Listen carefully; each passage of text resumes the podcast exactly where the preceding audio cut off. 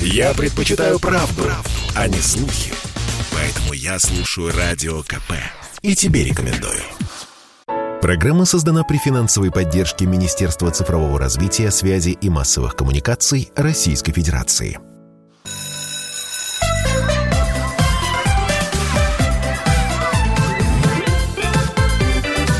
Родительский вопрос. Итак, доброе утро, добрый день, добрый вечер. Как всегда, мы приветствуем наших слушателей. 11 часовых поясов, у кого-то утро, у кого-то вечер, у кого-то деньги. Александр Милкус, родительский вопрос в эфире. Несколько дней прошло после начала учебного года, и, конечно, есть смысл уже поговорить не про букеты, ранцы и линейку перед 1 сентября, а о сути того, что происходит в образовании. И сегодня мой, э, мой собеседник, э, человек, который больше четырех лет проработал министром, сначала министром образования и науки Российской Федерации 2016-2018 год, а затем с 18 по 20 год министром просвещения Российской Федерации. Это Ольга Юрьевна Васильева. Ольга Юрьевна, здравствуйте. Добрый день, Александр Борисович, здравствуйте. Уважаемые слушатели, кто нас слышит и видит. А, Ольга Юрьевна, а, вот давайте все-таки а, сначала по, по сути, вот по сути системы просвещения. А, куда мы идем? Вот вы 4 года руководили министерством. А потом вы стали президентом, вот недавно стали президентом Российской Академии Образования. Есть ли у нас понятная э, траектория развития системы образования? Вот как вы ее видите, куда мы ведем система, она все время все равно меняется. То новый перечень учебников, то сейчас новые федеральные образовательные стандарты, корректировка ЕГЭ очередная. Вот даже уже идут разговоры о том, что к 2030 году ЕГЭ отменят. А можно как-то какое-то время прожить без реформ? Я, я думаю, что не только можно, но и нужно, но э, тут нужно... Именно я как раз э, сторонник и всегда это говорила об этом, и, в общем-то, говорю и буду говорить, что Вообще система образования – это очень консервативная система, которая не любит э, сломов и очень э, быстрых изменений. И мне кажется, что нужно опираться на традиции, нужно э, отвечать на реалии сегодняшнего дня, и нужно думать, что будет завтра. То есть точно прогнозировать то, что это то развитие, которое будет завтра. Вы знаете, что, наверное, вот на сегодняшний день очень многие э, проблемы, которые были...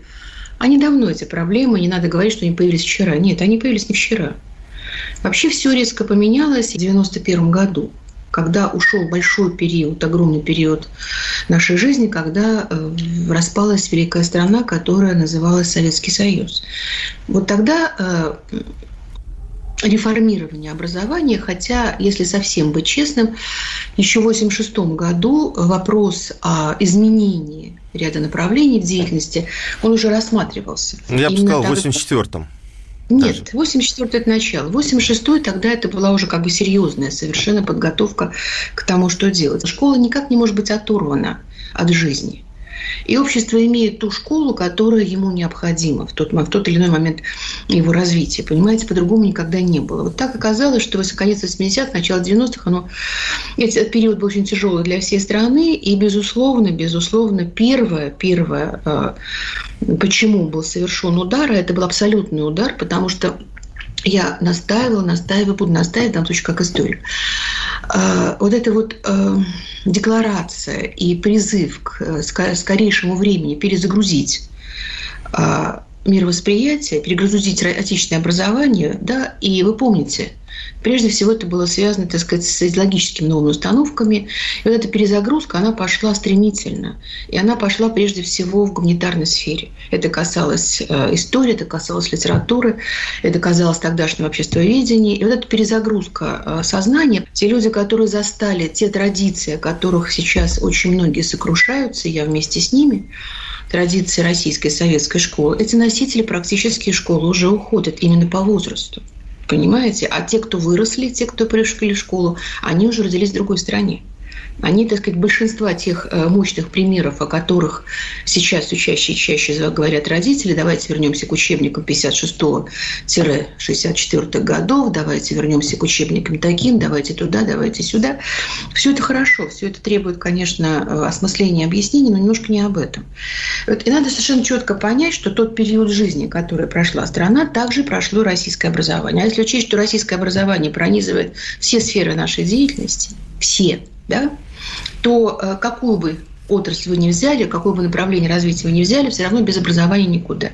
Поэтому, конечно, может быть, я покажусь, э, так сказать, странным в своем тезисе, но я глубоко убеждена, что образование и армия – это основа суверенитета любой страны. Вот, я абсолютно согласен. И, и я вот несколько раз говорил про то, что, может быть, платить э, учителям так же, как и военным. А, и, если, если, ну, дело в том, что вопрос а, о том, чтобы учителя стали государственными служащими, он поднимается в разных странах. И вы знаете, что в Великобритании учителя государственной школы государственные служащие, во Франции учителя только родного языка государственные служащие, это французский, кто преподает. Поэтому это вопрос, который обсуждают очень многие. И э, конечно, вот еще раз вернусь, образование армия – это основа суверенитета. Поэтому говорить о том, что вот мы сейчас придем завтра, кто-то придет замечательный новый, так сказать, э, перстом укажет, все пойдет хорошо, не пойдет. На сегодняшний день у нас еще очень большая проблема, о которой мы говорим, но, так сказать, завуалированно или же пытаемся э, как-то обходить ее. У нас дефицит учителей, у нас учителей не хватает. Я об этом говорила все время и говорю об этом. Ну да? хорошо, Ольга Юрьевна, мы можем сейчас mm-hmm. много говорить про болевые точки. Все-таки давайте мы вернемся к моему вопросу. Давайте.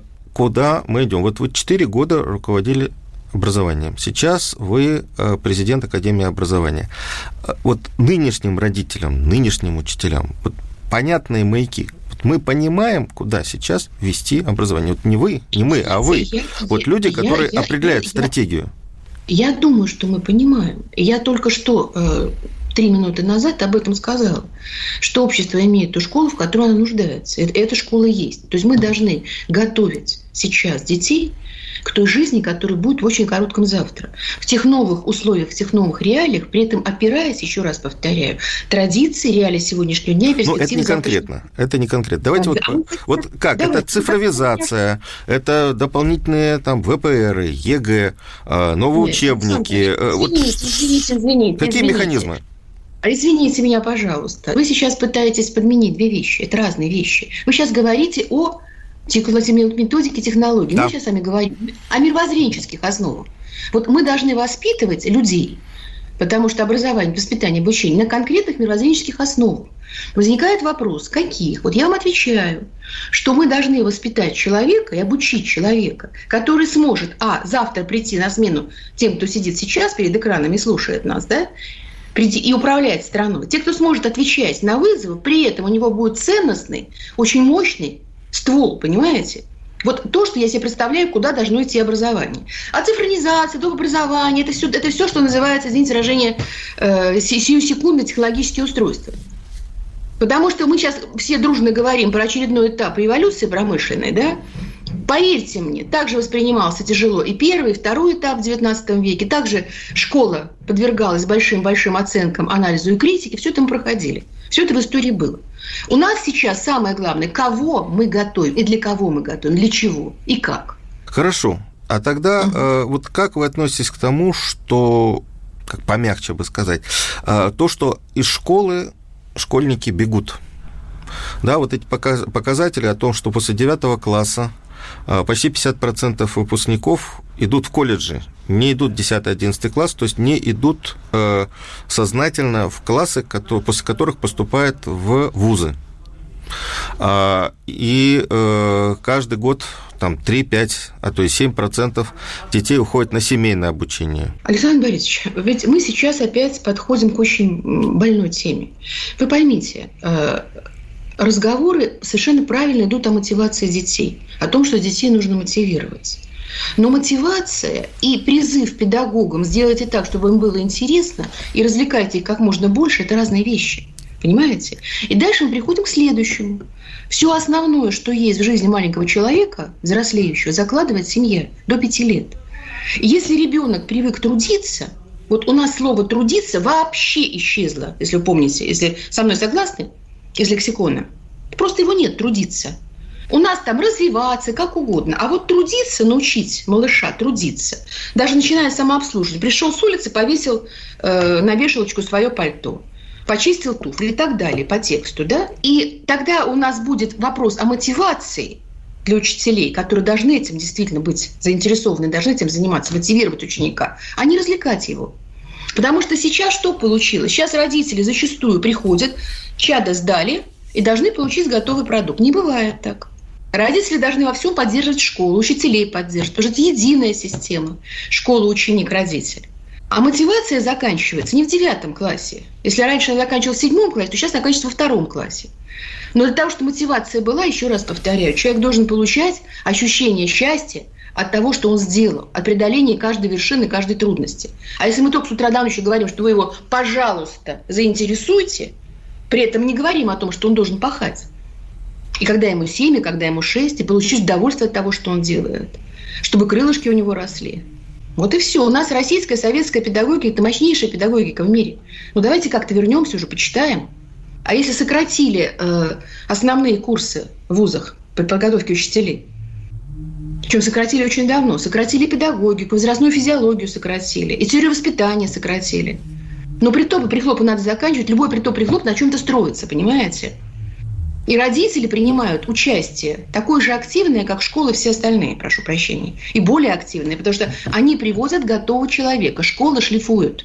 Мы ненадолго прервемся. Я напоминаю, у нас в эфире э, Ольга Юрьевна Васильева. Это родительский вопрос.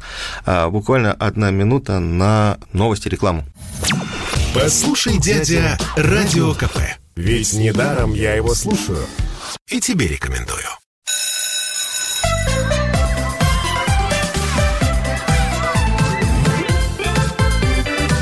Родительский вопрос. Мы опять в эфире. Я напоминаю, я Александр Милкус, ведущий программы «Родительский вопрос». И у нас сегодня в гостях президент Российской Академии Образования, в недавнем прошлом министр просвещения Российской Федерации Ольга Юрьевна Васильева. Говорим мы вообще о тенденциях и сути сегодняшнего образования в России. Все-таки то, что не хотят продолжать учение в 10-11 классе. Ну, это вот, на ваш взгляд, хорошая э, традиция или нет? Ну, не ну, традиция, а вот закладывается. Вот мне кажется, ну, что ничего плохого в том, что ребята получают профессию, а, идут работать, они идут в вузы. Нет. Абсолютно нет. Более того, когда мы с вами э, несколько раз встречались ранее и говорили, обсуждая темы, да, включая, так сказать, вот сегодняшнюю нашу встречу, я вам сказала свою э, мечту. Я считаю, что нужно э, вернуть различные траектории получения высшего образования. То есть вечернее обучение, заочное обучение. И человек, да, через работу, через производство, через поступление на вечернее э, отделение факультет э, нужного ему вуза, получают рано, так сказать, или поздно, ставя себе определенные цели и достигая их, то высшее образование. Уже более-менее осознанно, потому что я с трудом верю в профориентацию, когда тебе 15-16 лет, с большим трудом. Может быть, нам все-таки вспомнить, вот мы начали программу с э, советского опыта, да, в советское время из выпускников 10 классов в вузы шли 17-18%. Да, 17-18%. А из когорты, которые приходили в школу, и, и того меньше, потому что дети после после восьмого класса уходили в ПТУ или в техникумы. А, может, нам не надо сразу же то есть я не, не, не спорю о том, что высшее образование нужно, чем больше выше, людей с высшим образованием, тем лучше. Но вот действительно, а, когда высшее образование просто является продолжением, а, как, как говорил Андрей Александрович Фурсенко, камеры хранения, может быть, нам не нужно такого количества студентов? Нам нужно, чтобы было много возможностей его получения. Если 60% родителей детей выбрали э, колледж да, после окончания 9 класса, то тут, как я слышала и как коллеги мои говорят, есть э, как бы два ответа. Почему? Один, мы боимся ЕГЭ. Действительно, демонизация ЕГЭ достигла, так сказать, мне кажется, уже вершин на самом деле. Вот. А второе, мы хотим получить специальность. Я думаю, что и то, и другое правильно, но я считаю, что мы должны дать возможность нашим детям строить траектории получения высшего образования не только вот школа, вуз, но школа, колледж, техникум, вуз. Школа, вуз, э, колледж, работа, заочное образование. Понимаете, пускай это будет позже, поздно, не в 22 года, а будет в 30-32, но это осознанный выбор. Я считаю, что когда человек идет по траектории и осознает, что он делает, результат все-таки лучше. Ольга Юрьевна, вот вы президент, ну, недавно стали президентом Российской Академии Образования. А как э, российская система, вот, э, российская академия может влиять на развитие образования. А вот, честно говоря, ну, наверное, лет 10, 15, 20 назад, э, или последние там лет 10-15, ну вот не, не особо слышно был голос а, Академии образования. Честно да, вы, вы, абсолютно, вы, вы абсолютно правы. Дело в том, что она была создана, теперь внимательно, немножко очень короткий исторический, так сказать, экскурс. 6 октября 1943 года, да, до окончания войны полтора года, в то время как Академия наук была создана во всем ее блеске в 1946 году.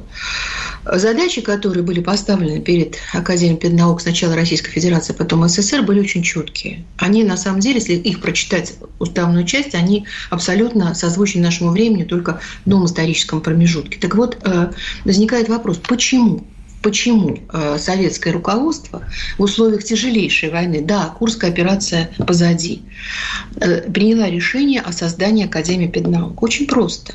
Нужны образованные люди, нужно готовить кадры высшей квалификации, в том числе для восстановления народного хозяйства, разрушенной войной страны и большого технологического прорыва. Напомню, это атомный проект, это проект, космический проект. И вот для этого в 1943 году все это создается. Причем создается и первый, первый э, президент Академии э, педнаук был как раз министр. Тогдашний министр, он оставил позицию министра и перешел на президентскую должность в Академию. И долгие годы, долгие годы, фактически до 91 года, э, Министерство э, и Академия всегда работали вместе. И Академия была центром, прежде всего, научным, научно-методическим, экспертным. Ни одна программа ни одна методика, ни один учебник не проходил без оценки ученых, а это были мощнейшие э, имена. Если просто вспомнить и назвать это, начиная от Щерба, Замков, это люди, которые оставили огроменный след, огромный след в истории. Да, и про каждого можно рассказывать отдельно. Это люди, которые заложили основу фактически советского образования середины века. Я вам другое могу сказать. Вы очень удивитесь, мои слушатели, видимо, также. У нас последние фундаментальные исследования в области, э, прежде всего, э, теории и методик были сделаны в 1971 году. И мы очень хорошо, используя, так сказать, эту основу, двигаемся, и хорошо, что это у нас заложено и есть. И поэтому это была единая работа, единая система. То есть министерство ничего не делало без э, оценки научной, научно-экспертной академии, академия, соответственно, была настроена и направлена ее деятельность на те задачи, которые были поставлены, задачи глобальные. И удалось, потому что за очень короткий срок э, вот есть данные о том, что экономические данные, что после войны несколько лет э, самый большой процент в истории э, послевоенной Совет России, да, Советского Союза, был ВВП, и где часть ВВП отданное образованию, э, достигала больших-больших цифр. Ну, Несколько лет. 8-10% – это фантастические да, цифры. Да, Сейчас это, мы 3,8% отдаем. Александр это было сделано не случайно, потому что цели стояли, понимаете, цели, задачи стояли. И Академия не только справилась с этим, но еще и подготовила очень мощных э, специалистов для дальнейшей нашей с вами жизни именно высшей квалификации. То есть это были кандидаты наук, это были доктора. А у нас были э, республиканские академии педнаук в каждой республике. У нас были э, академии, вот центры, прошу прощения, академические. Сейчас они тоже есть, их 35. Но получилось так, что вы абсолютно правы. Начиная где-то вот с периода, может быть, э, десятилетней давности, 15 лет, потом приход Людмилы Алексеевны, новый Вербицкая, новый всплеск, новое звучание, вот, что академия как-то вот отошла от тех основных задач, которые всегда перед ней стояли. Еще раз повторю, уставные задачи и цели, они ровно те же, что и в 1943 году, только просто в новой трактовке. Поэтому вот мне кажется, мне кажется, я, ну, может быть, задача слишком хвастливая, слишком, так сказать, большая, но тем не менее я не говорю и очень верю, что э, нужно двигаться в этом направлении. Все-таки вернуть э, в обществе, в общество то место Академии, которое было, потому что потенциал очень большой потенциал большой. Ну, последние конечно, годы, если конечно, мы вспомним про Академию образования, то только в части экспертизы учебников. Ну, опять же, э, это, это, это, это не, не, не совсем так. Просто э, все направления наука педагогики э, Академия охватывала всегда. Да, и физиология, и дидактика, и психология, и нейрофизиология, и гигиена школьная, и все, что было самого начала в ее, так сказать, деятельности научно-методической лежало, все это продолжается.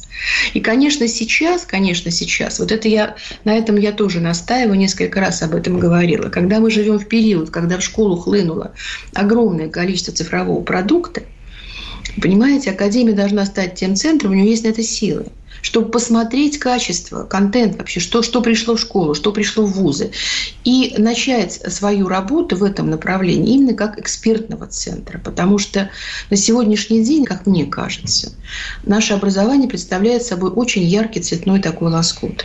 То есть у нас только ленивый не занимается образованием, понимаете, только ленивый не стремится в школу. Вот эти истории, мне кажется, надо заканчивать. Потому что есть министерство, у которого политика в области образования, есть академия, у которой наука – наука и мощная наука, потому что силы очень мощные. Это действительно так.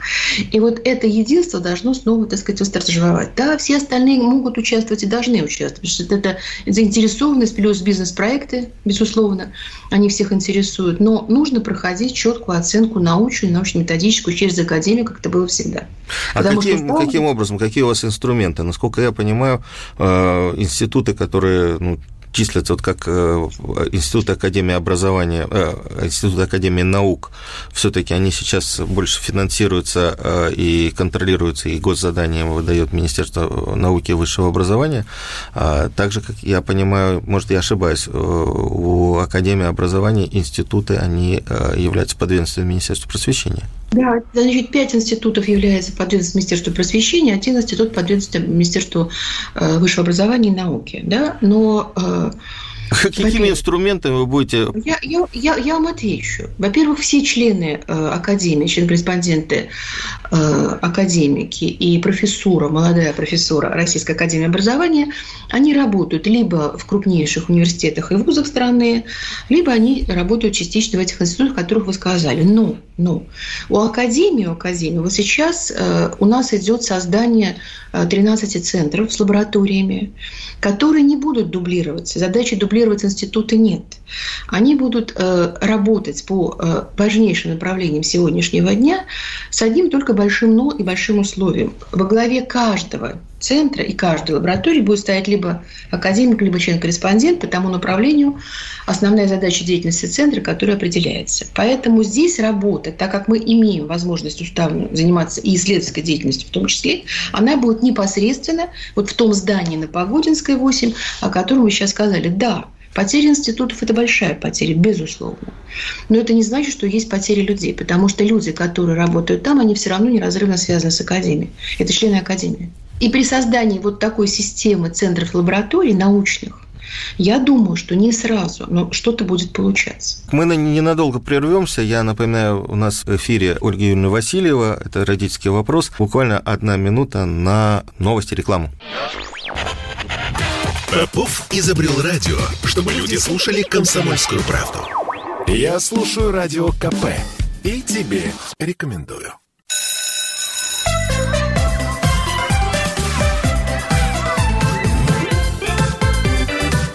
Родительский вопрос. Мы опять в эфире. Я напоминаю, я Александр Милкус, ведущий программы «Родительский вопрос», и у нас сегодня в гостях президент Российской Академии Образования, в недавнем прошлом министр посвящения Российской Федерации Ольга Юрьевна Васильева. Говорим мы вообще о тенденциях и сути сегодняшнего образования в России. А научно в каком направлении? И, как я понимаю, э, если это мы говорим про центры, это региональные центры. Нет, это центры, которые будут в Академии созданы. Уже они были. Конечно, угу. Погодинская 8. Я думаю, для того, чтобы не опережать... Но Погодинская 8 – это адрес, э, по которому находится Академия образования. Это да. Я думаю, что не опережать просто события. Если нам с вами понравится общаться, вам со мной, а мне с вами, да, то я с удовольствием э, отдельно расскажу о тех центрах, лабораториях, которые э, создаются. Потому что процесс идет, и я четко совершенно вам где-нибудь после середины сентября представлю, как это все будет выглядеть работать. Потому что что-то работало, э, а что-то остается заново с нуля. Ну, это, в общем, как я понимаю, комплексная да, это работа. комплексная работа, но это работа исследовательская, научно-исследовательская, научно-методическая, экспертная. То есть, но это будет непосредственно в академии. Причем будут приглашаться из институтов люди в том числе. Потому что, еще раз повторяю, что они члены академии все. То есть, не все, но большая часть. То есть, в каждом институте, будь то подвет Минпроса, подвет Минобра, есть э, академики, член-корреспонденты. Как э, будут строиться отношения министерств и Академия образования. Они же не, не обязаны заказывать экспертизы именно в центрах а, Академии образования. У них свои институты есть. Экспертиза, экспертиза учебников они не обязаны, потому что вы помните, что да. это при мне было еще. Мою, мою бытность министра мы сделали, что у нас по экспертизе учебников есть несколько центров. Да? Все остальное, обязательства какие? Все остальное, оно требует экспертизы Академии. Давайте тогда уйдем от э, Академии образования. Действительно, э, когда создадутся центры, если получится, может быть, поговорить. Еще в дополнение, да, в дополнение того, что, о чем мы сейчас говорили.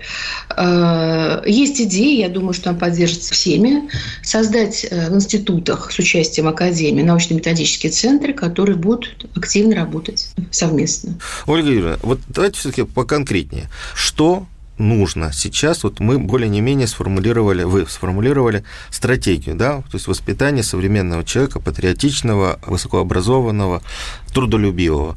А вот что конкретно должны делать эти центры, вообще вот педагогическая наука сейчас в России для того, чтобы вот действительно вот выполнить эту задачу? Это новая дидактика, это новые там... Вот сейчас нужно, нужно. Это, конечно, исследование лонгитюдное, это не исследование одного дня. У нас за 30 лет больших фундаментальных исследований не было по педагогическим наукам. У нас на сегодняшний день главная задача – портрет современного ребенка. Причем во всех его аспектах – психологических, физиологических, дидактическая проблема, которая стоят да, перед нами. Вот портрет современного ребенка, современного подростка, он должен создаваться и должен быть создан. Его нельзя создать в ближайшее время, это лонгитюдный. Но э, академия, к слову Лонгитюдная, сказать, я... я поясню наш слушатель, продолжительная. Да, я скажу, э, и благодарна я Людмиле Алексеевне, потому что начиналось еще при ней, и я тогда тоже в этом участвовала, еще будучи на Тверской, потом Юрий Петрович Зинченко, они создали... Людмила Алексеевна Вербицк, поясню, э, президент Академии э, образования, она, к сожалению, ушла из жизни, да. А Юрий Петрович Зинченко тоже. Так вот, их усилиями, их усилиями и с помощью Министерства науки и образования создан вот в самой Академии Центр междисциплинарных исследований в области педагогики мирового уровня. Вот этот центр, если он заработает в полную силу, дата-центр, э, является той основой, инструментальной основой для тех исследований, о которых я говорю. Да? Это очень э, правильное решение. Есть все механизмы, чтобы понять вот, э, с точки зрения, прежде всего, нейрофизиологии, генетики, психологии, кем является современный ребенок. А уже отсюда, естественно, выстраивать те новые принципы дидактические в том числе, потому что на сегодняшний день все хором говорят про дидактику цифровую. Это неправильно. Правильно сказать дидактика э, цифровой трансформации. И потом самое главное, еще раз услышите меня, Академия должна э, провести экспертизу всех продуктов, которые хлынули в школу. Но надо опять же подчеркнуть нашим родителям, потому что я очень не люблю, когда образование используется в политических целях, а это сейчас в последнее время очень часто. Э, мы должны четко понимать, что цифровое образование, которое захлестнуло сейчас все и вся, это больше всего дополнительное образование. Вы согласны со мной? И родители больших городов за этот год, пока мы сидели дома, пока мы сидели на удаленке, да, эта удаленка будет более правильно, таких как Москва, Петербург, э, Екатеринбург, Новосибирск, истратили огромные деньги, средства на дополнительное образование именно в цифре. Вот речь идет как раз про это идет. То есть выбор родителей был такой. А про какие, вот вы говорите, э, захлестнули какие-то материалы школу или там что, что, что имеется Нет, в виду? Нет, дело в том, что сейчас все пытаются чему-то и как учить, да, и э, Mail, и Яндекс, и Сбер, так сказать, все заходят. Я о чем говорю? Угу. Вот так же, как министерство четко устанавливает федеральный перечень учебников, которые заходят в школу, вот также совместно с министерством, совместно с министерством должны быть установлены э, те самые критерии, по которым цифровой контент зайдет или не зайдет в школу. Вот я о чем говорю. То есть, по сути дела, э, ну, предполагается какая-то экспертиза, экспертиза Российской Академии Образования э, того контента, который предлагают частные э, компаний. Которые предлагают, которые предлагают, которые уже есть и которые будут создаваться. Это должно делаться совместно, потому что совместная работа. Безусловно, весь цифровой контент, который хлынул и еще хлынет, он должен быть э, проэкспертирован, проанализирован в первую очередь. Угу. А э, вот смотрите, у нас действительно э, цифры такие, я уже называл, 3-5% э, семей в крупных городах, по крайней мере, я знаю, по Екатеринбургу около 7% детей забирают на семейное обучение. Это частные там, детские сады, частные школы и тому подобное.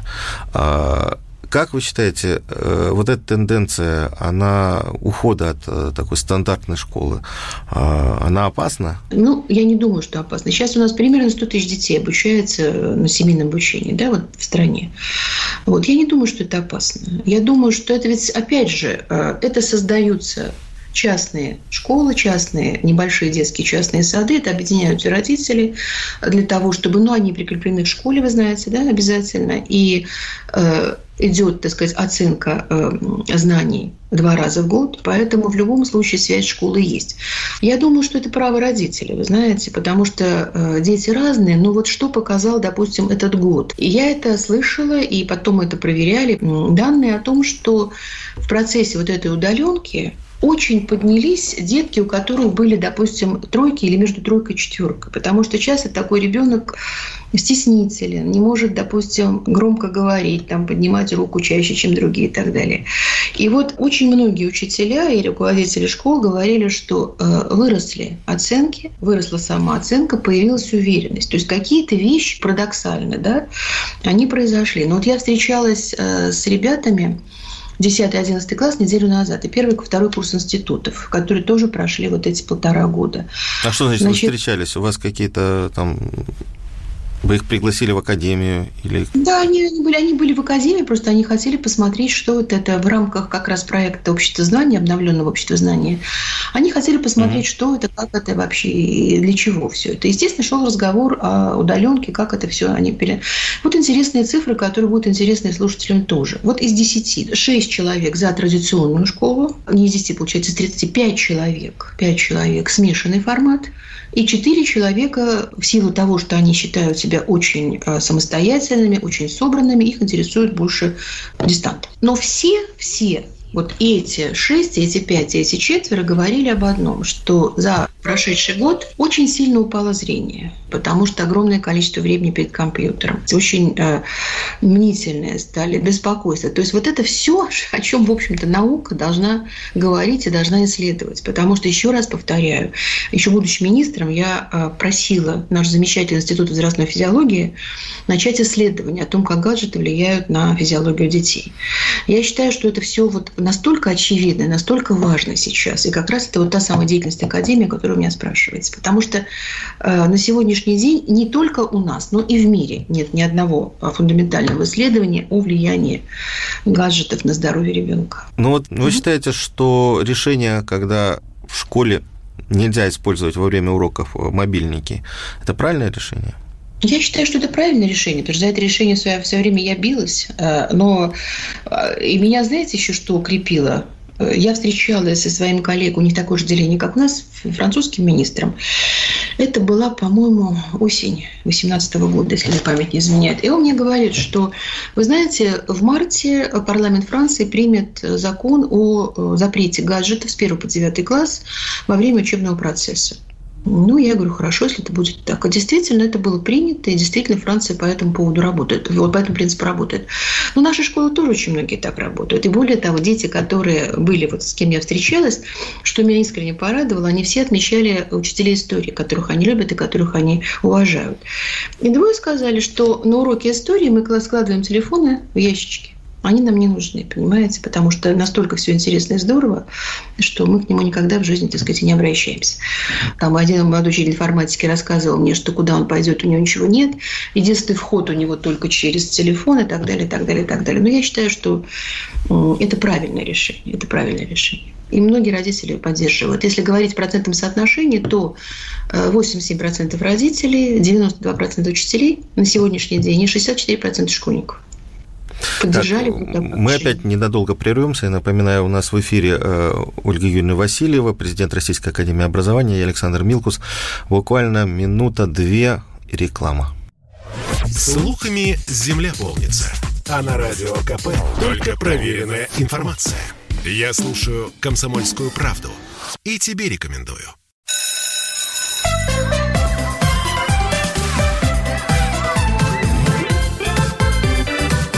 Родительский вопрос. Мы снова в эфире. Я Александр Милкус, и мы продолжаем наш разговор с президентом Российской Академии Образования Ольгой Юрьевной Васильевой. Напомню, что не так давно она возглавляла Министерство просвещения, да, это еще Министерство а, образования и науки. А, Ольга Юрьевна, давайте вот продолжим разговор про а, школьников и про нашу жизнь. Мы вначале говорили про 90-е годы, когда, с одной стороны, ну, не было финансирования нормально, с другой стороны, э, школы были, в общем-то, свободны в выборе там, методик обучения, методик э, там, учебников и тому подобное. Да? Сейчас у нас э, с 2022 года вводятся новые образовательные стандарты, где, в общем, уже прописано, и вы много сделали для того, чтобы эти вот образовательные, федеральные образовательные стандарты были внедрены, где прописано уже кратко, четкое содержание предметов по каждому году обучения. Мало того, а, и уже редактируются под это дело учебники и разрабатываются уже такие комплексные, э, примерно учебные программы для, школ, для учителей.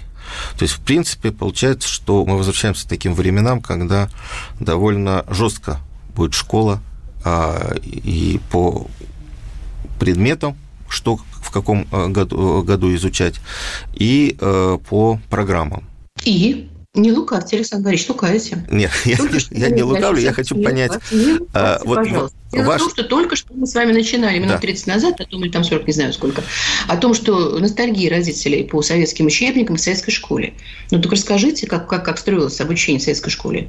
По жестким программам, по жестким стандартам, по жестким учебникам. Мы возвращаемся вот к этому времени. У меня ощущение, что все это, это не так. Мы возвращаемся к другому, чтобы у нас было единое образовательное пространство, а не лоскутное одеяло. Понимаете? И чтобы школа все-таки, все-таки, еще раз повторяю, как основа безопасности вместе с армией национальной, суверенитета, все-таки четко управлялась, понимаете? А не что хочу, то и врачу. Мы сейчас про что говорим? Мы сейчас говорим про то, что мы хотим. Только что в начале нашей передачи родители очень мечтают о советском времени, о советских учебниках, о советской школе, где все было четко, понятно, и самое главное, все трудились. Вот вопрос о том, что все трудились, это основной вопрос. Что плохого в том, вот ответьте мне, пожалуйста, и все, кто слушает нас, в том, что есть четко определено содержание предмета. Что в этом плохого? Я говорю о том, что а, если мы даем а, учителю программу, если мы даем угу. учителю стандарт, где место для творчества учителя? Вы поймите одну простую вещь, Александр Борисович. Вы опять же, опять же, лукавство.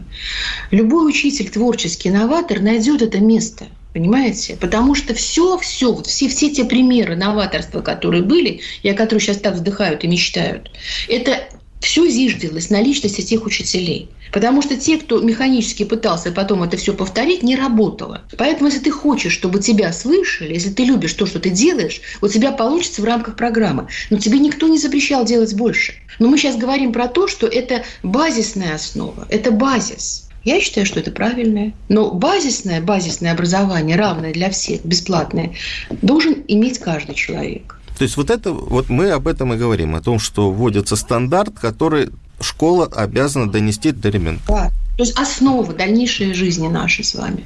Логично дальше продолжить разговор про педагогическое образование. Как Академия будет влиять на это? Ну, проблем действительно есть. Вы говорили об этом, о том, что очень сократили программы и по возрастной физиологии, и по многим другим э, важным для будущего учителя дисциплинам. Э, что, что дальше делать? Э, у нас в, растет, действительно растет э, балл, средний балл поступающих в педагогические вузы, но при этом очень немного ребят продолжают вот, приходить в школы выпускников педвузов? Задача Академии, прежде всего, прежде всего, это сейчас э, серьезно подойти к вопросу э, роста для себя и для педагогики российской в первую очередь э, специалистов высшей квалификации. Через э, создание научно-образовательного центра уставная деятельность Академии позволяет это делать для подготовки кандидатов и докторов наук по педагогическим наукам. Дело в том, что на сегодняшний день, как не прискорбно мне это говорить, самое большое количество плохих работ – диссертационных – это как раз по педагогике. Это тоже данность сегодняшнего дня, и с этим надо тоже что-то делать, понимаете? Потому что э, понятно, что э, людей можно заинтересовать, но только если люди сами этого хотят. И поэтому мы подходим к самому главному вопросу, вы правильно его подняли, задали, задали этот тон – это подготовка учителей. Как это сделать? Мне кажется, что нужно еще э, думать о целевых наборах о целевых наборах. То есть ребята, которые желают. Я совершенно согласна с тем, что министерство э, решило вернуться к очень хорошей советской традиции педагогических классов. Педагогические классы всегда были. Особенно они э, ярко себя проявили в 70-е годы. 9-10 класс. Педагогические классы, когда дети пошли э, после окончания школы педагогические вузы. Конечно, я считаю, что спасает ситуацию, я всегда это говорила, это педагогический колледж педагогические колледжи и делать все возможное, чтобы окончившие педагогические колледжи могли поступать вот здесь внимательно на очно-заочную форму и продолжать свое обучение э, в педагогических вузах для того, чтобы действительно совершенствовать свое мастерство. Потому что, как правило, как правило, и вы со мной согласитесь, слушатели, педагогические колледжи готовят очень хорошие кадры очень хорошие кадры. Поэтому, опираясь на них, нужно думать о том, как эти люди получат э, высшее педагогическое образование. Э, нужно сделать все возможное, как это делалось уже не раз. Это делалось после войны. Это работа с педагогическими династиями. Э, вот уходя из министерства, мы сделали вместе с РГГУ очень хороший проект. Это великолепная книга. Я даже подарил ее президенту. Это называется «Учительство в России». А, с момента появления учителя до сегодняшнего дня на основе а, хороших, мощных документов, с хорошей библиографической базой. В общем, интересное само по себе издание. Так вот, а, историки сделали попытку найти династии в России педагогические. И для меня было большим откровением, что суммарно 700 лет учительству – это семья в Смоленской области. Можете себе представить? Но почему-то мы с вами вот сейчас, сидя здесь у экрана, глядя друг на друга, не рассказываем про эти семьи, а их достаточное количество. И потом, знаете, Александр Борисович, мне кажется, что если мы хотим сейчас, может быть, я сейчас повторю слова президента, но они абсолютно правильные, мы должны вот э, образ учителя сейчас в обществе поднять на ту высоту, на которой он еще не был. Потому что вот это вот очернительство, вот это вот хула и все, что могло только и, и отовсюду нестись, с этим нужно заканчивать раз и навсегда, понимаете? Потому что э, учитель – это для нас все. Я об этом говорила. Я высокопарно говорила, еще раз высокопарно скажу. И э, общество должно приложить все усилия для того, чтобы э, все вместе работать по действительно вот возрождению этого великого образа. И если человек, ведь не всегда деньги определяют, и чаще всего не определяют выбор. Если молодой человек слышит и знает, что это профессия, которая почитаема и уважаема, а всегда в обществе было три профессии – врач, учитель, священник, которые почитались в любой цивилизации, да в любом историческом периоде, да, то, естественно, он думает о том, а могу ли я э, пополнить эти ряды. Это тоже одно из направлений деятельности, понимаете? Но это надо делать, не говорить, а делать. Я не говорю, что плохо. Я не говорю. Я говорю, что как раз спрос на вот педагогический ну, специальность растет. То, что мы должны сейчас, вот простите, это я терпеть не могу это слово имидж, но то, что имидж составляющую общество должно усилить и прикладывать к этому огромные усилия, когда Президент второй раз говорит министерству, товарищи, учитель года, давайте как-то все-таки, чтобы народ знал, что происходит. Я прочитала десятки э, комментариев в телеграм-каналах. Там эти группы учительские «Зачем?», «Это шоу?», «Кому это надо?». Я считаю, что это любое, так сказать, шоу можно сделать очень легко изысканно, легким и изысканным. Понимаете, но показать труд учителя для всех – не вот этот финал, когда поздравляем пятнашку или, так сказать, припризеров, да, пятерку, а как это все происходит в жизни – мне кажется, причем с, лучшего, с лучших ракурсов брать. Я думаю, что это всем интересно и всем важно, понимаете? Этим надо заниматься. Потому что вот сейчас я считаю, что страшная эпидемия, она абсолютно изменила отношение к, к врачам, правильно? Люди поняли, что это труд на грани жизни и смерти. Вот. И вот также нужно было говорить о учителях, которые проводили эти уроки с 8 до 17 часов на удаленке. Помните учительница, которая развешивала задания на заборе или которая залезала с этим телефоном вместе с, уч- с учениками на эту вышку, чтобы как-то что-то поймать. Поэтому, ну, почему про это не говорим? Мы говорим про все, что угодно, только не про то, что нужно людям, понимаете? Ну, говорим, говорим. Я думаю, что... Я знаю, вы говорите. Я, я, я не про вас говорю, вы говорите. Я, да. я просто надо больше говорить об этом. Больше показывать. Согласен. Спасибо большое. На этой положительной ноте, я думаю, что мы вернемся еще. с вами была очень рада. Спасибо огромное. Я напоминаю, у нас в эфире была Ольга Юрьевна Васильева, президент Российской Академии Образования. Я думаю, что просто вот последние минуты начался учебный год, и я думаю, что и я, и Ольга Юрьевна, мы всех учителей, педагогов поздравляем с э, этим событием. Я надеюсь, что это все пройдет у нас в нормальном штатном режиме, без всякой дистанционки, удаленки. И я надеюсь, что мы будем продолжать разговор с э, Ольгой Юрьевной. Ольга Юрьевна, вы тоже подключайтесь к нам с поздравлением нашим учителям и, и родителям. Но если позволите, я просто хочу сказать огромное спасибо нашим учителям, также надеяться, что год будет легче, чем предыдущий, и сказать огромное спасибо за то, что они сделали в этом году, потому что, конечно, это... такого в истории не было педагогики. Да, трудовой подвиг, и мы это помним. Спасибо всем большое. Президент Российской Академии Образования Ольга Юрьевна Васильева, я Александр Милкус. Ну, будем надеяться, что мы этот год проведем не хуже, чем прошлый, и результаты будут не хуже. Спасибо большое, Ольга Юрьевна. Спасибо. Родительский вопрос. Программа создана при финансовой поддержке Министерства цифрового развития, связи и массовых коммуникаций Российской Федерации.